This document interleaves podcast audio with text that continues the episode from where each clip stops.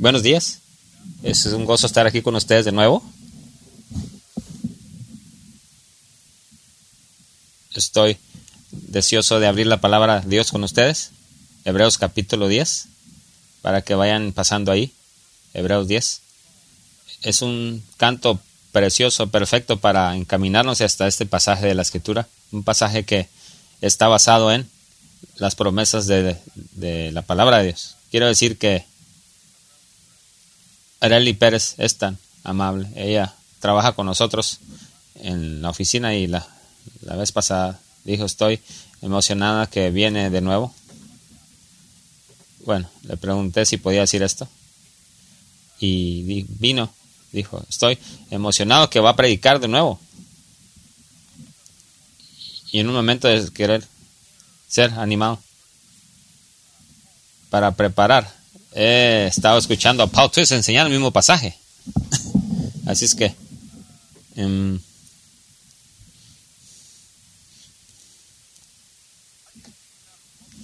no importa lo que decimos, no puedo competir con Paul Twist. A veces pienso que Paul ni está enseñando la Biblia, pero estamos enamorados con su acento y demás. Ella estaba tratando de animarme. Pero bueno, al menos una persona va a estar decepcionada. Estoy, estoy jugando, ¿no? Ni, ni estoy jugando el acento. Es un texto maravilloso. Eh, leamos el texto. Versículos 19 al 25 de capítulo 10 de Hebreos. Eh, leamos y veamos qué el Señor nos dice en, en su palabra. leamos el texto. Versículo 19, capítulo 10. Así que, hermanos, teniendo libertad para entrar en el lugar santísimo, por la sangre de Jesucristo, por el camino nuevo y vivo que Él nos abrió a través del velo, esto es de su carne, y teniendo un gran sacerdote sobre la casa de Dios, acerquémonos con corazón sincero, en plena certidumbre de fe, purificados los corazones de mala conciencia, y lavados los cuerpos con agua pura. Mantengamos firme sin fluctuar, la profesión de nuestra esperanza, porque fiel es el que prometió. Y considerémonos unos a otros para estimularnos al amor y a las buenas obras, no dejando de congregarnos, como algunos tienen por costumbre, sino exhortándonos, y tanto más cuanto veéis que aquel día se acerca. Padre, conforme abrimos tu palabra, sabemos que nos estás hablando, es viva y eficaz tu palabra. Pedimos que te reveles a nosotros en nuestras mentes para entender, danos corazones para recibir. Y, que no seamos solamente aquellos que traemos la palabra hacia adentro y que no llega a nuestro corazón y afecte nuestra vida diaria. Venimos a tu palabra con humilde sumisión, pidiendo que nos transformes. Queremos honrarte, queremos vivir para tu gloria, porque tú eres digno. Ayúdanos ahora, conforme recibimos tu palabra, que seamos transformados por ella. Muéstranos a Cristo, con toda su majestad y su belleza y su esplendor. Muéstranos a Cristo. Es en su nombre que oramos. Amén. Sé que algunos de ustedes aquí, la mayoría, van a saber este escenario o este supuesto. Estás hablando con un hijo, un niño, cinco o seis años, y de pronto te preguntan y, y te mueve, te, te estremece, y tienes que pensar un poquito. Y dices, ¿cuál será la respuesta?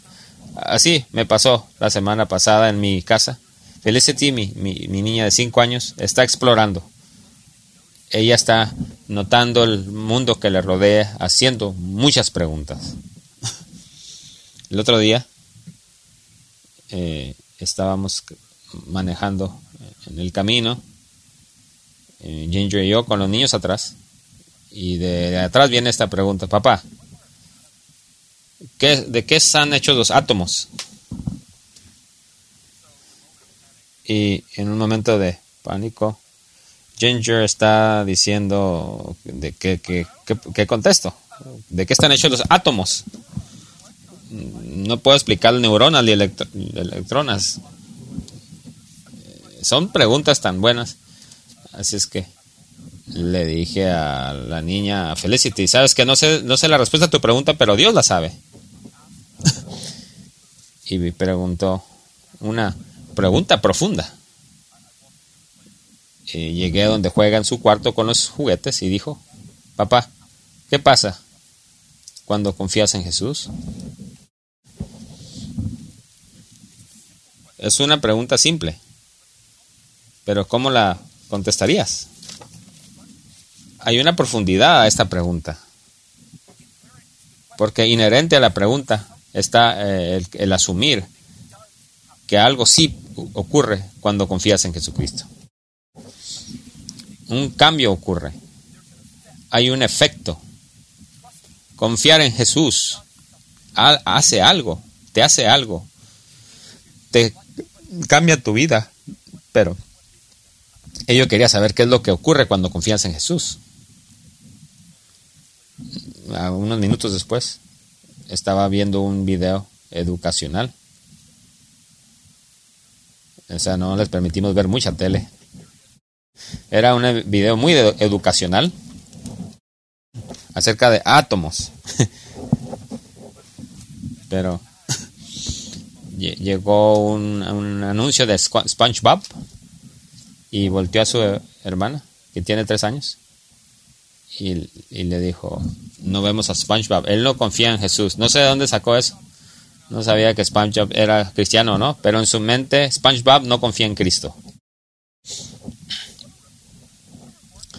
Pero qué pregunta tan maravillosa contemplar. ¿Qué pasa, papá, cuando confías en Jesús? Bueno, este texto nos dice, ¿qué ocurre cuando confías en Jesucristo?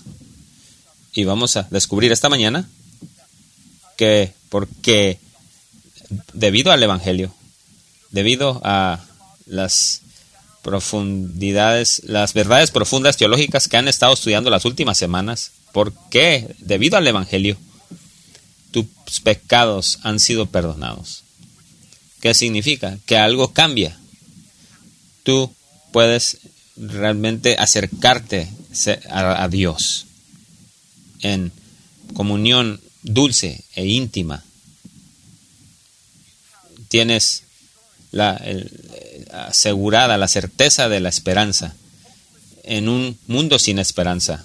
Cuando confías en Jesús, tu alma se aferra a la seguridad cierta de que hay un futuro reservado para mí y, seré rescatado de este cuerpo caído y de este mundo lleno de pecado y viviré con mi Salvador en gloria por siempre. Y mi alma se aferra a la esperanza, a ciertas realidades, porque el Evangelio cambia las cosas. Y vamos a descubrir una realidad tercera, tercera realidad. No solamente nos acercamos a Dios, no solamente nos aferramos, es, eres librado para amar a otros.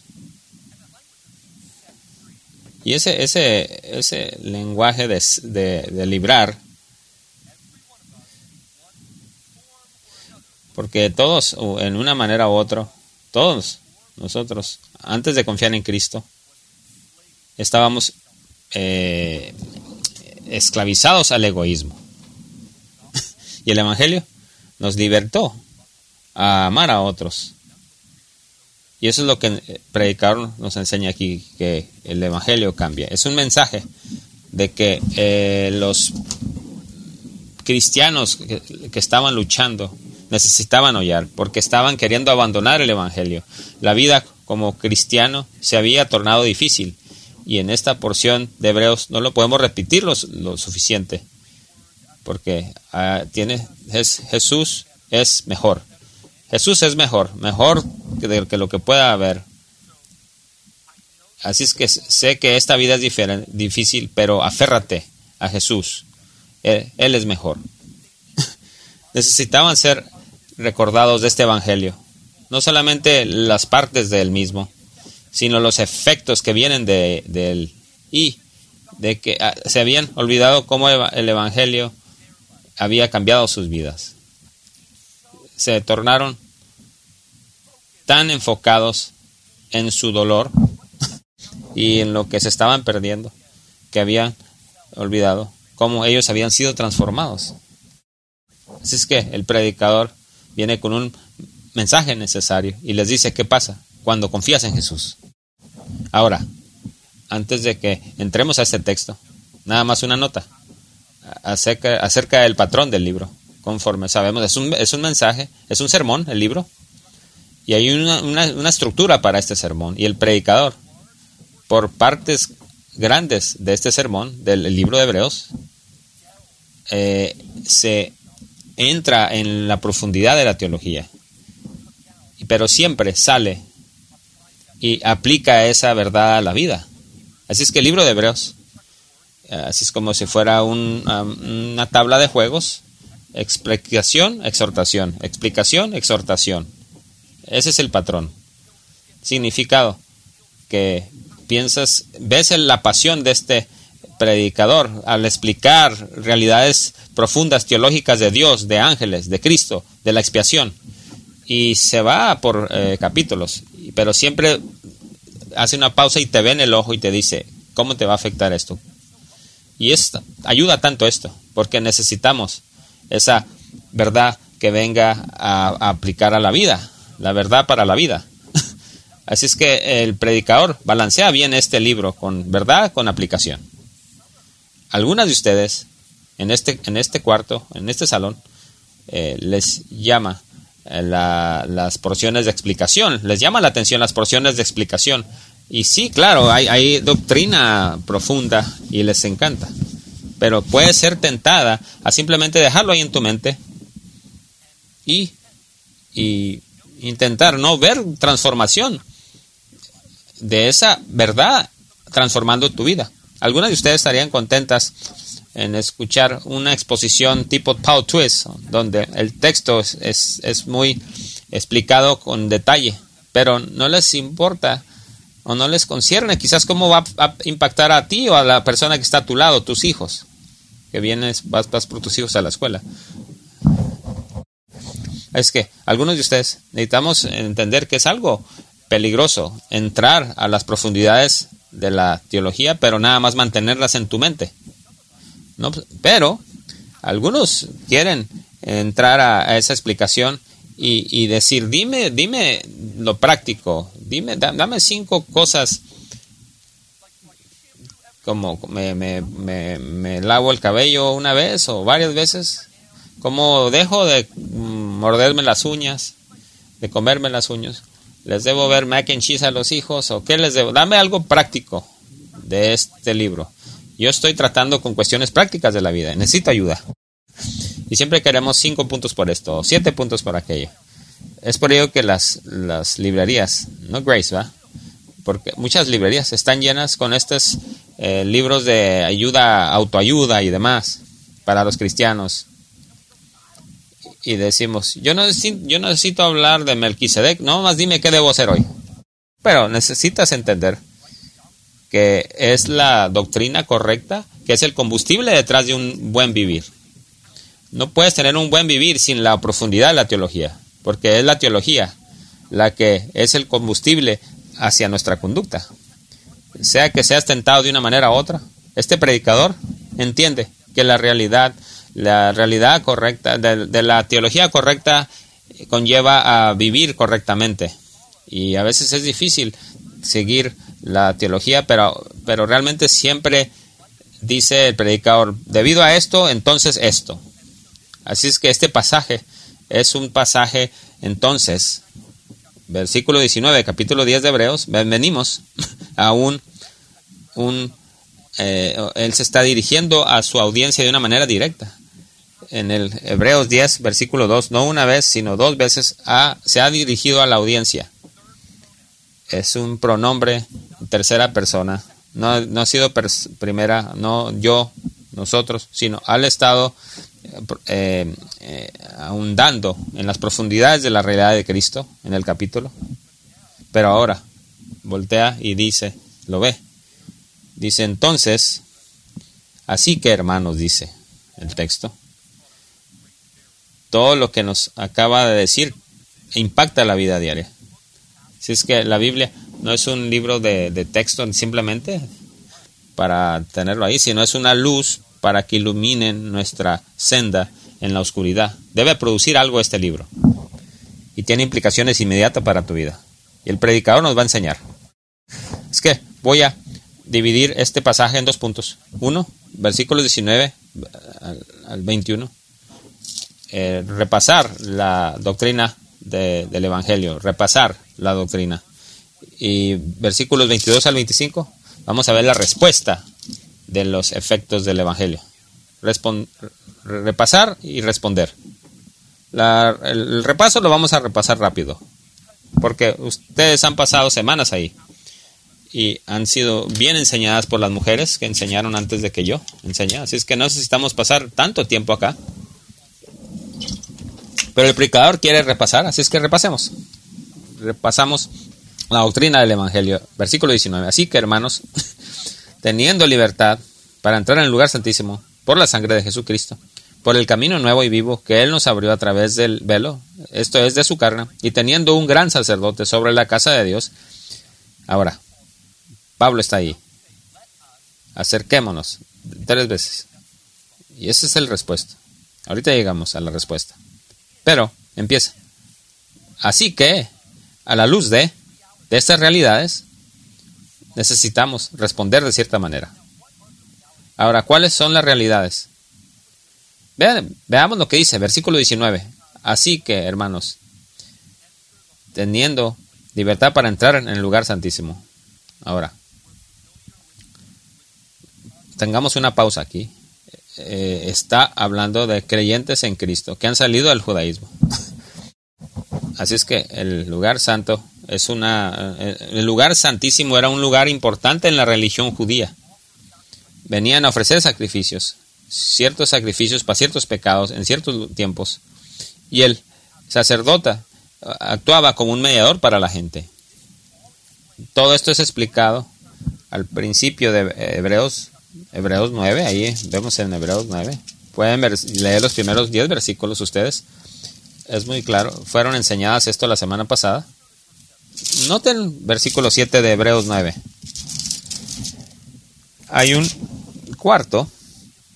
En la segunda parte dice, solo el sumo sacerdote entraba ahí. Una vez al año entraba, dice Hebreos 9, 7. Y no sin sangre, llevaba sangre, ofrecía por sí mismo y por los pecados.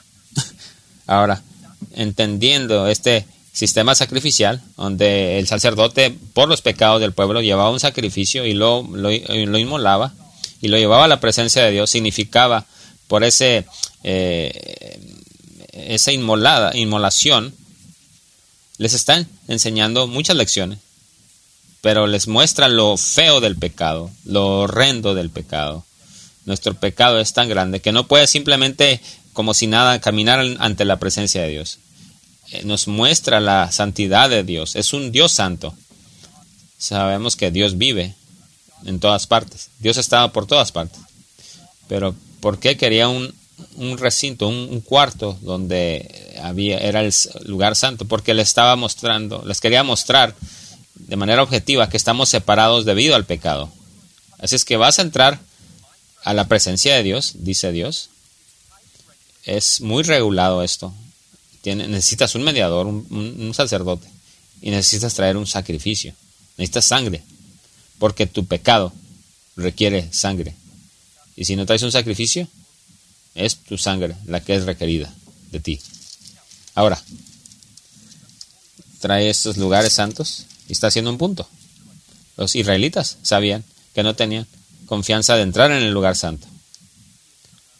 Sí, llegabas Israel al, campamento, eras visitante, eras un filisteo, por ejemplo, y decía, hoy quiero un tour.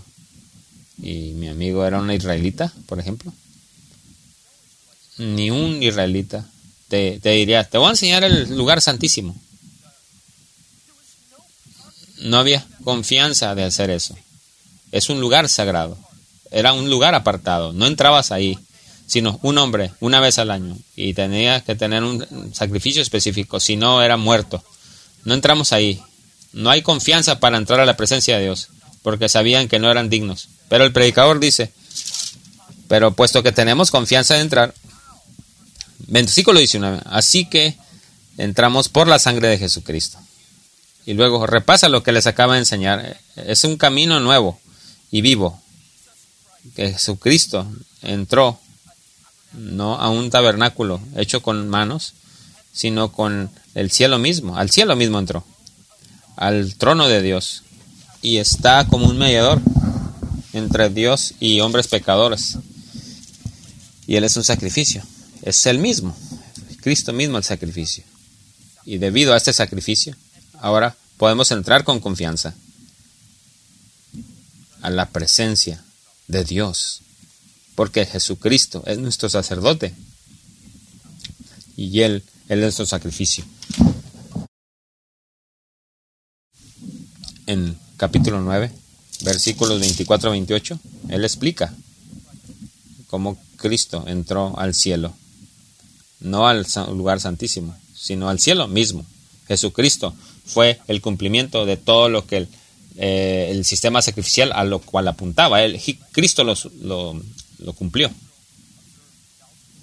Lo que Israel observó por miles de años les está mostrando, ustedes no pueden entrar a la presencia de Dios sin un sacrificio. Era el sistema sacrificial. Necesitan un mediador para estar entre Dios y, y pecadores, hombres.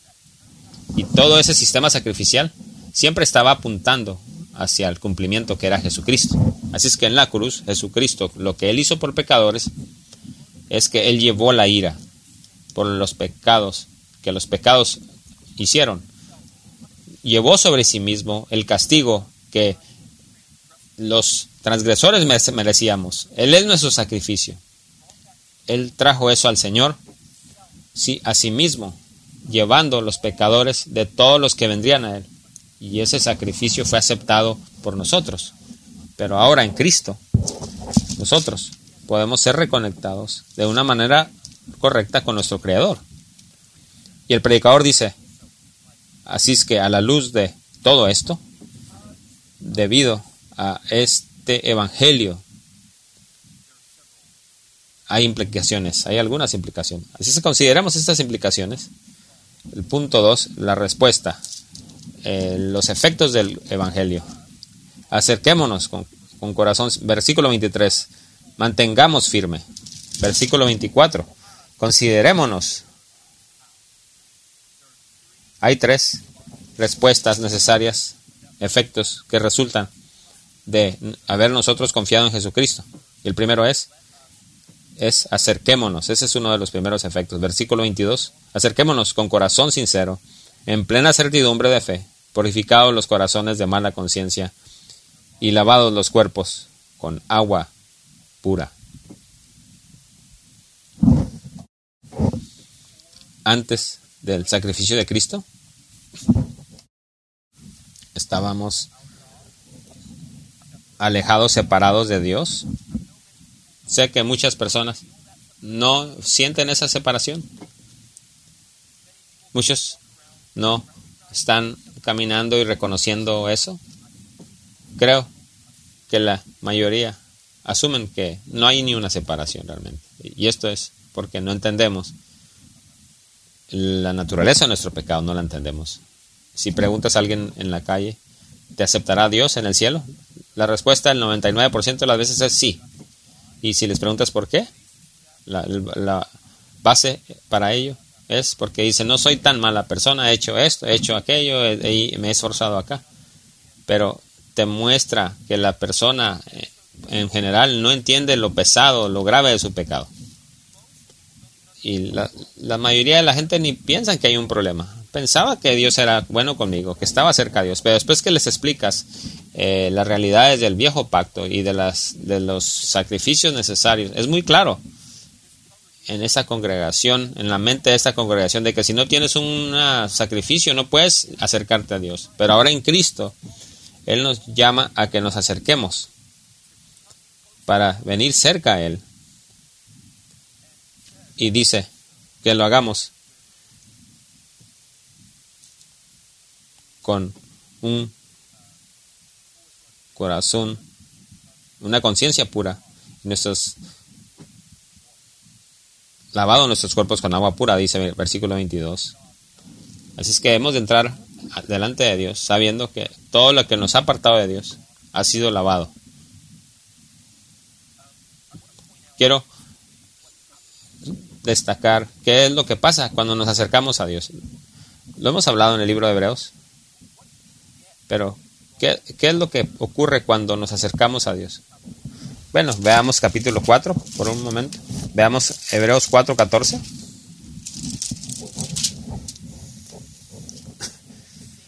Hebreos 4:14. Tenemos la misma palabra ahí en, en el 16. Hebreos 4:16, pero en el 14 dice, por tanto, teniendo un gran sumo sacerdote que traspasó los cielos, Jesús, el Hijo de Dios, retengamos nuestra profesión. Porque no tenemos un sumo sacerdote que no pueda compadecerse de nuestras debilidades, sino uno que fue tentado en todo según nuestra semejanza, pero sin pecado. Acerquémonos, pues, confiadamente al trono de gracia para alcanzar misericordia y hallar gracia para el oportuno socorro. El pecador que ha reconocido su necesidad por misericordia y su necesidad por gracia en Cristo Jesús se acerca al trono de Dios con confianza. ¿Por qué? Porque sabe que la base para el poderse acercar no es su perfección o desempeño, sino que es Cristo. Así es que debido a lo que Cristo ha hecho, siendo nuestro sumo sacerdote, siendo nuestro sacrificio por el pecado, nosotros podemos acercarnos a Dios con, toda confianza, con toda certidumbre, sabiendo que recibiremos misericordia y gracia por todo lo que necesitamos. Vean lo que dice en capítulo 10. Dice, con plena certidumbre de fe, dice el 22. Plena certidumbre. Un corazón puro y con plena certidumbre. Y el corazón sincero, dice, es un, es un corazón genuino. Podemos venir delante de Dios con un corazón genuino, con toda confianza. ¿Y de dónde viene esa confianza? Viene de las, del canto que cantamos. Que la seguridad de fe, de que el confiar, de creer lo que Jesucristo dice que ha hecho, Él lo ha hecho. Él ha pagado la deuda. Es que podemos ir a Dios sabiendo en fe, con toda confianza, que nuestra deuda ha sido pagada. Algunos años, hace algunos años, Ginger y I, mi esposa, fuimos a un, a un show, a un evento de Kanye West. Salió con un eh, álbum cristiano. Y en el tiempo parecía ser algo animador, pero es triste lo que ha pasado con Kanye West ahora, pero, pero fuimos a este show. Le llamaba un eh, servicio dominical eh, en el foro en Urban. Fuimos ahí. Es como un coro, una, una, una presentación ahí. Kanye, güey, antes de que hiciera su, su, antes que profesara la fe, había un Cristo camina. Era, era el canto que él, una canción que él hizo. No voy a rapear, no se preocupen.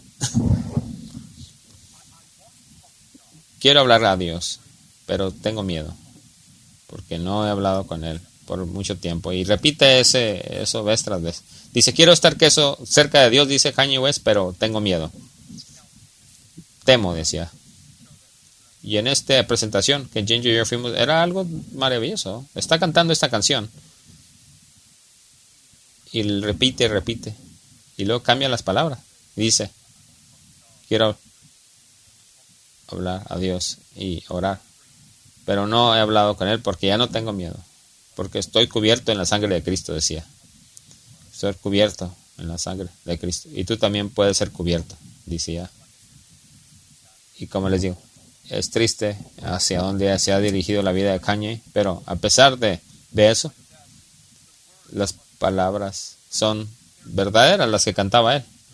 No hay miedo ni temor en acercarnos a Dios. Lo que hemos hecho, las acciones de nuestra vida, lo, lo, la desesperanza que hemos vivido, lo, lo, lo vil de nuestra vida. Gracias a Dios hemos sido cubiertos en la sangre de Cristo. Es un mensaje simple, es un evangelio simple. Puedes tener tu conciencia sucia, lavada, tu, tu, cuerpo lleno de pecado, hecho puro por lo que Cristo ha hecho, porque Él es nuestro sumo sacerdote. Cristo se ha ofrecido como tu sacrificio. No necesitas tener temor ni incertidumbre. Puedes entrar a la presencia de Dios con confianza.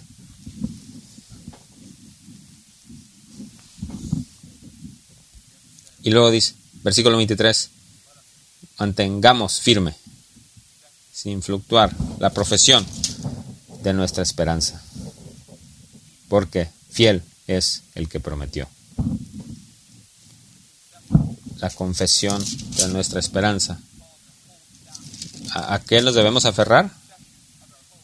Esa, la profesión de nuestra esperanza. ¿Qué es la profesión de nuestra esperanza? Exegéticamente, ¿cómo es que dividimos este texto y determinamos, determinamos la, confesión de nuestra esperanza, la profesión de nuestra esperanza? Es la realidad de todo lo que hemos estado estudiando hasta hoy la profesión de nuestra esperanza. Son los capítulos 1 al 10 de Hebreos.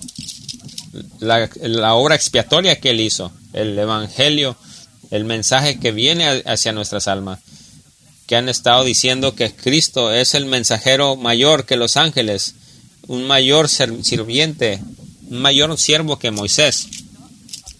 Y no solamente es un sacerdote que repetidamente está ofreciendo, eh, como un, un carnicero sagrado, animal tras animal tras animal, jamás pudiéndose sentar, porque nosotros seguimos pecando y Dios sigue siendo justo. Así es que la, el cordero tenía que estar siendo muerto vez tras vez, pero ahora Cristo es un mejor sacrificio, porque Él es el que con un sacrificio se sentó porque ese sacrificio es Él mismo. Así es que en la cruz Él dijo, dijo, consumado es, dijo en la cruz Jesucristo. Así es que el autor nos muestra todas estas realidades de Jesucristo, que Él dice, dice, mantengamos firme, sin fluctuar la profesión de nuestra fe. No desmayes, aférrate a lo que Cristo ha hecho. Y dice esto a cristianos, conforme hemos hablado, quienes están tambaleando, están como desviándose, porque la vida es difícil, la persecución se está poniendo más difícil y la vida antigua se está viendo mejor y a lo mejor piensan debo desmayar mejor y regresar o apostatar. Y les dice, no te sueltes, aférrate en tu vida y en la mía. No tenemos, si no tenemos la obra de Cristo en nuestro favor, estamos sin esperanza. ¿Qué esperanza tienes de estar delante de un Dios justo en el día del juicio y darle alguna razón por la cual no te debe castigar ahí por lo que has hecho? Afuera de Cristo no tenemos nada. Hemos aprendido mucho acerca de lo pecaminoso de nuestro pecado. Hemos aprendido mucho acerca de lo santo y justo que es Dios. No podemos ver esto y permitir que el pecado lo echemos debajo de la alfombra. Si no tenemos a Cristo a nuestro favor, no tenemos esperanza. Y el autor dice, no dejes ir, no aférrate a esa profesión. Luego les asegura, porque fiel es el que prometió, les asegura ahí el texto, en versículo 23. Si Él lo hizo, Él lo hará. Él lo hará, Él va a regresar. Él viene a juzgar y al rescatar. Él va lo va a hacer. Él es fiel. Eso es lo que es la fe. Simplemente creer lo que Dios dijo y lo que dice que hará y que lo hará. Es que el autor nos les recuerda de la fidelidad de Cristo. No desmayes, no tambalees. Él va a rescatar, Él va a regresar. Él es tu única esperanza. Mm. Hay una historia que quiero leer de una mujer que creo que ese, es el tiempo para eso. Iba a cerrar mi mensaje con esta historia, pero estaba leyendo un libro y se llama Todo lo que es triste no es verdad. Es una historia de un niño que viene de Irán y llega a Oklahoma. Y el libro es escrito desde su perspectiva como un niño de seis años, experimentando la vida en Oklahoma. ¿Te imaginas? Venir de Persia, todo otro mundo. A, la mitad del libro explica cómo es que, por qué su familia está en pobreza, sin su padre, y está siendo maltratado en la escuela por otros. Y explica esto. Mi mamá, hace, ser una musulmana de Mohammed en Irán, si te conviertes de Islam a cristianismo, te puedes ser muerto. En una corte religiosa te matan si te conviertes del Islam al cristianismo. Quizás nada, te pasa si te conviertes como un niño de seis años. Al menos de que digas que eres un cristiano ahora en tu escuela, muy probablemente el comité religioso va va a, afectar porque dicen si eres un cristiano seguramente tus padres son cristianos. Entonces el comité llega a esa conclusión. Entonces cuando mi hermana dijo que había conocido a Jesús mi mamá sabía esto. Y esa es la parte que es difícil. Sí mi mamá leyó acerca de Jesucristo, también leyó acerca de Jesucristo y, y, recibió a Cristo, no, no como ella se enamoró de Cristo ella quería que todos tuvieran lo que yo tenía, de, entender que en otras religiones tienes reglas, códigos para ganarte algo, pero en Cristo era creer de que Él era el que murió por ti. Y ella creyó. Cuando digo esta historia de Oklahoma, es donde los mayores me, me, me interrumpen. Dicen, ¿por qué es que ella se convirtió? Ya les dije que todo lo que mis padres y, mi mamá era médico y demás, todas las cosas maravillosas que ya no tenemos acá, porque ella se tornó cristiana. Todo la, el dinero que ella desechó, ¿cómo puedes explicar que crees algo? Bueno, mi mamá dice, le dice a la gente, les dice, les ven el ojo y les dice, porque es verdad. ¿Por qué más lo creería? Es verdad. Es más valioso que 7 millones de monedas de oro y miles de, eh, de tierra y, todo lo que me tomó para tornarme el médico y aún tu vida. Mi mamá no hubiera hecho el cambio si tú crees que es verdad, que hay un Dios y que Él cree que creas en Él y que envió a su Hijo para morir por ti. Entonces tiene que afectar tu vida, tiene que ser más valioso que todo lo demás, porque el, el cielo está esperando del otro lado. Eso mi mamá está loca. No hay, no hay así, eh, no puedes estar a medias ahí. Si no es verdad, entonces hizo un error muy grande, pero ella no cree que es un error. Ella pasó por alto toda esa riqueza, su carrera. Ahora es pobre, materialmente. La, la, escupen. Es un refugiado donde las personas odian a los refugiados.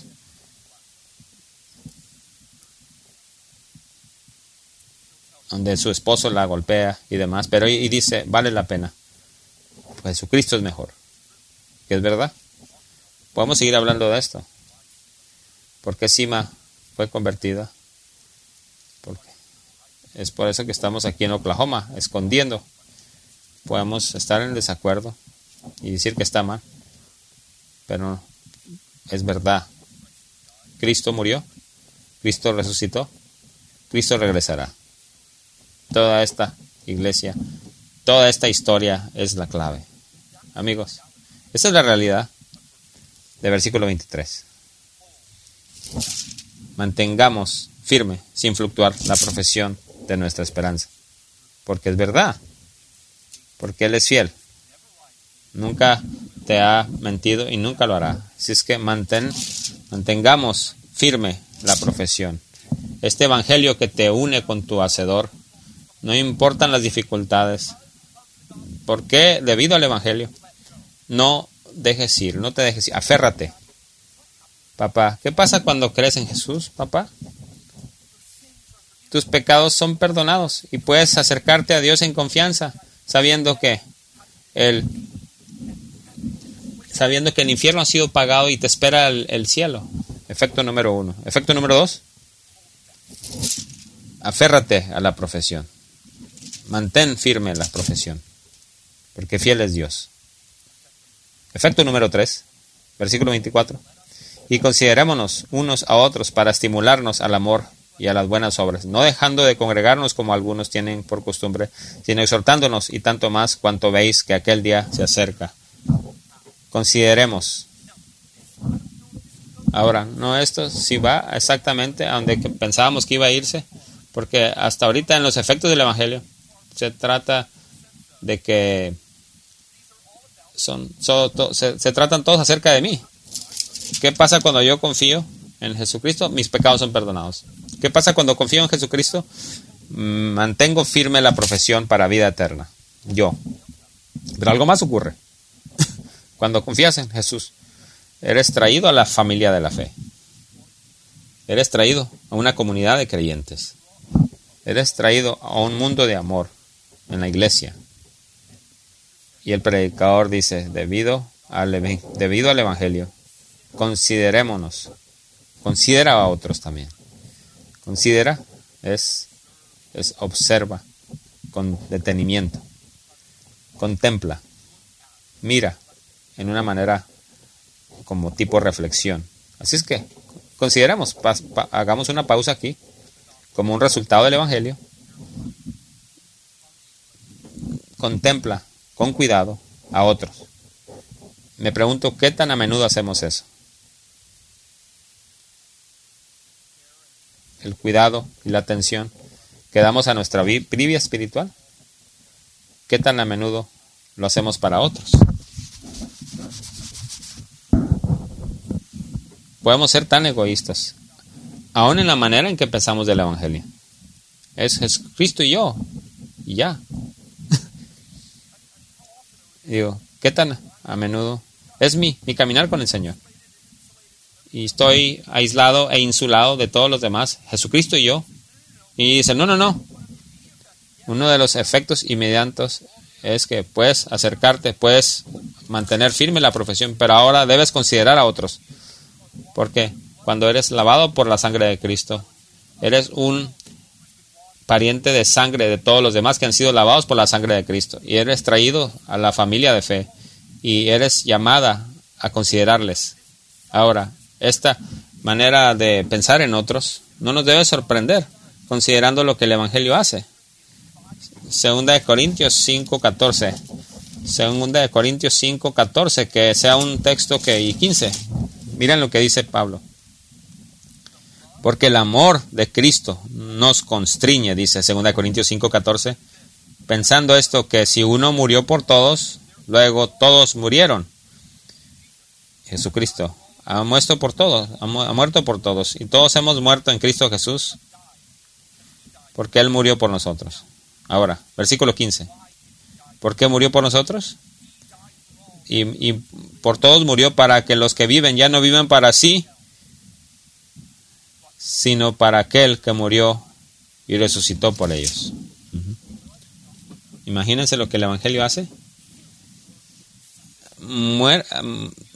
Mata tu egoísmo. Que te era un egoísmo que te esclavizaba. Considera a los demás. Lo que el, lo que el predicador dice. Consideremos estimularnos al amor y a las buenas obras. Estimularnos a vivir la vida cristiana de una manera correcta, caminar en obediencia, considerando con cuidado cómo podemos ayudarnos unos a otros en esta vida que a veces nos desanima. Y puedes ver cómo es relevante para ellos, para... Ellos estaban pensando en dejar la fe. Pero ahora dice, mejor ve y anímanse unos a los otros. Estaban pensando de abandonar la fe. Le dice, no, considérense uno al otro para animarse al amor, a las buenas obras. No desatiendan los unos a los otros. Anímense unos a, unos a otros conforme se acerca el día. El día. El día en que Él regrese. El día en que Él enjugará toda lágrima él lo va a hacer. Y lo hemos visto con esperanza. Pero conforme Esperamos, nos animamos unos a otros. Ahora, digamos esto. Es difícil pensar acerca de otros cuando tú estás teniendo dificultad, ¿cierto? Parte de eso es porque a veces pensamos la, creemos la mentira de nuestro mundo o de nuestra carne, que necesitamos eh, cuidarnos a nosotros mismos para hacer bien para otros. Necesito animarme a mí para animarte a ti. Necesito, necesito cuidarme a mí mismo, apapacharme a mí mismo para entonces pensar en ti.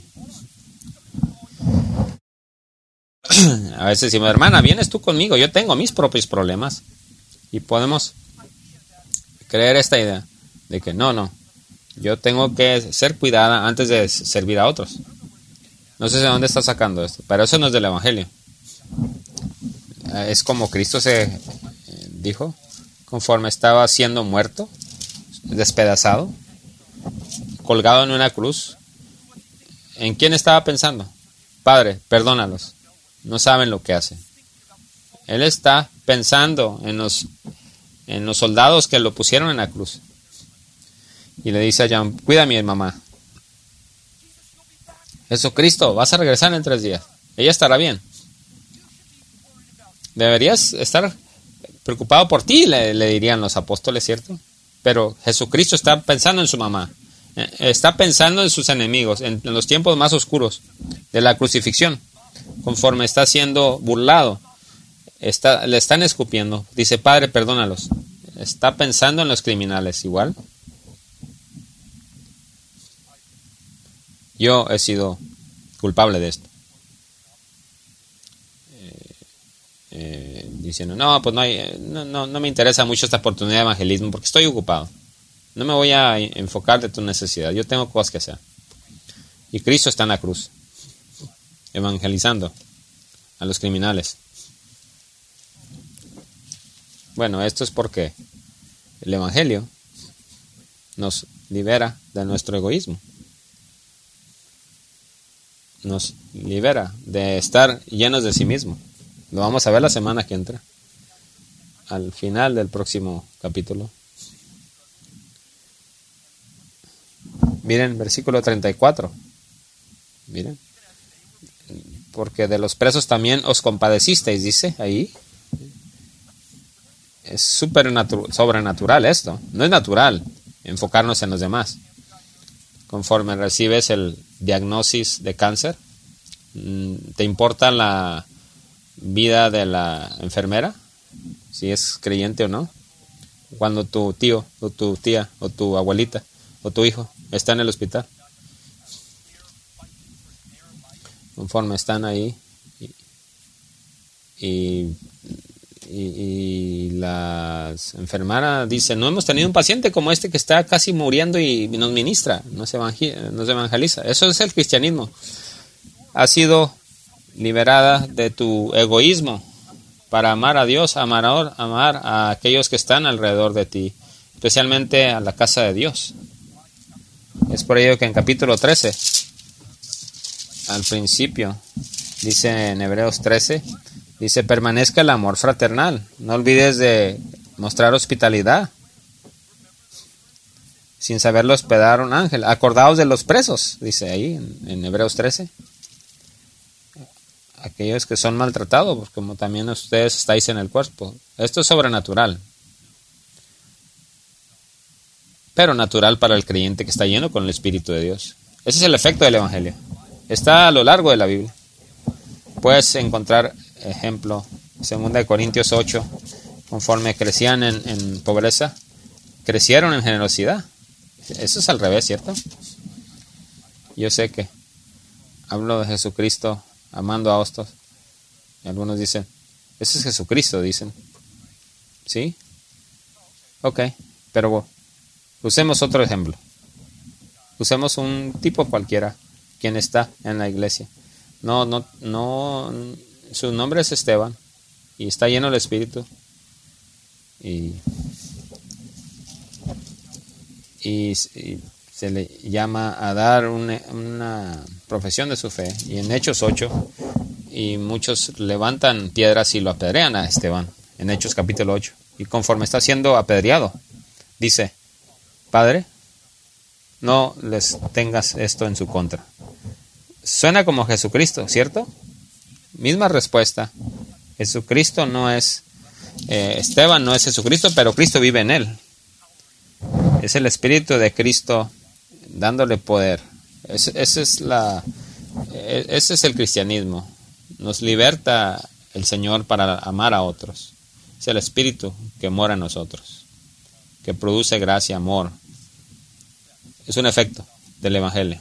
Y amigas, qué bendición este efecto, que si tú y yo entramos a la casa de Dios, a la iglesia, este mundo de amor que encontramos, todos estos cristianos, quienes han confiado en Jesucristo, y todos cambian. Tienen paz con Dios. Sus pecados son perdonados. Tienen esperanza. Ahora en un mundo de desesperanza, oscuro. Y tienen amor sobrenatural los unos por los otros. Y conforme damos ese amor y experimentamos ese amor en la iglesia. Así que yo, yo di mi respuesta. Mi, pregunto, ¿qué le dirías tú a mi hija? ¿Qué pasa cuando confías en Jesucristo? Ah, oremos. Padre, amamos tu palabra, agradecidos con tu palabra, por tu palabra. Ayúdanos a contemplar que esto entre en nuestro alma, que tengamos esperanza, confianza de acercarnos a ti y, y genuinamente considerar a los demás. Te amamos, queremos seguir tu ejemplo, aún cuando imperfectamente pedimos tu gracia para hacerlo. Lo pedimos en el nombre de Cristo Jesús. Amén.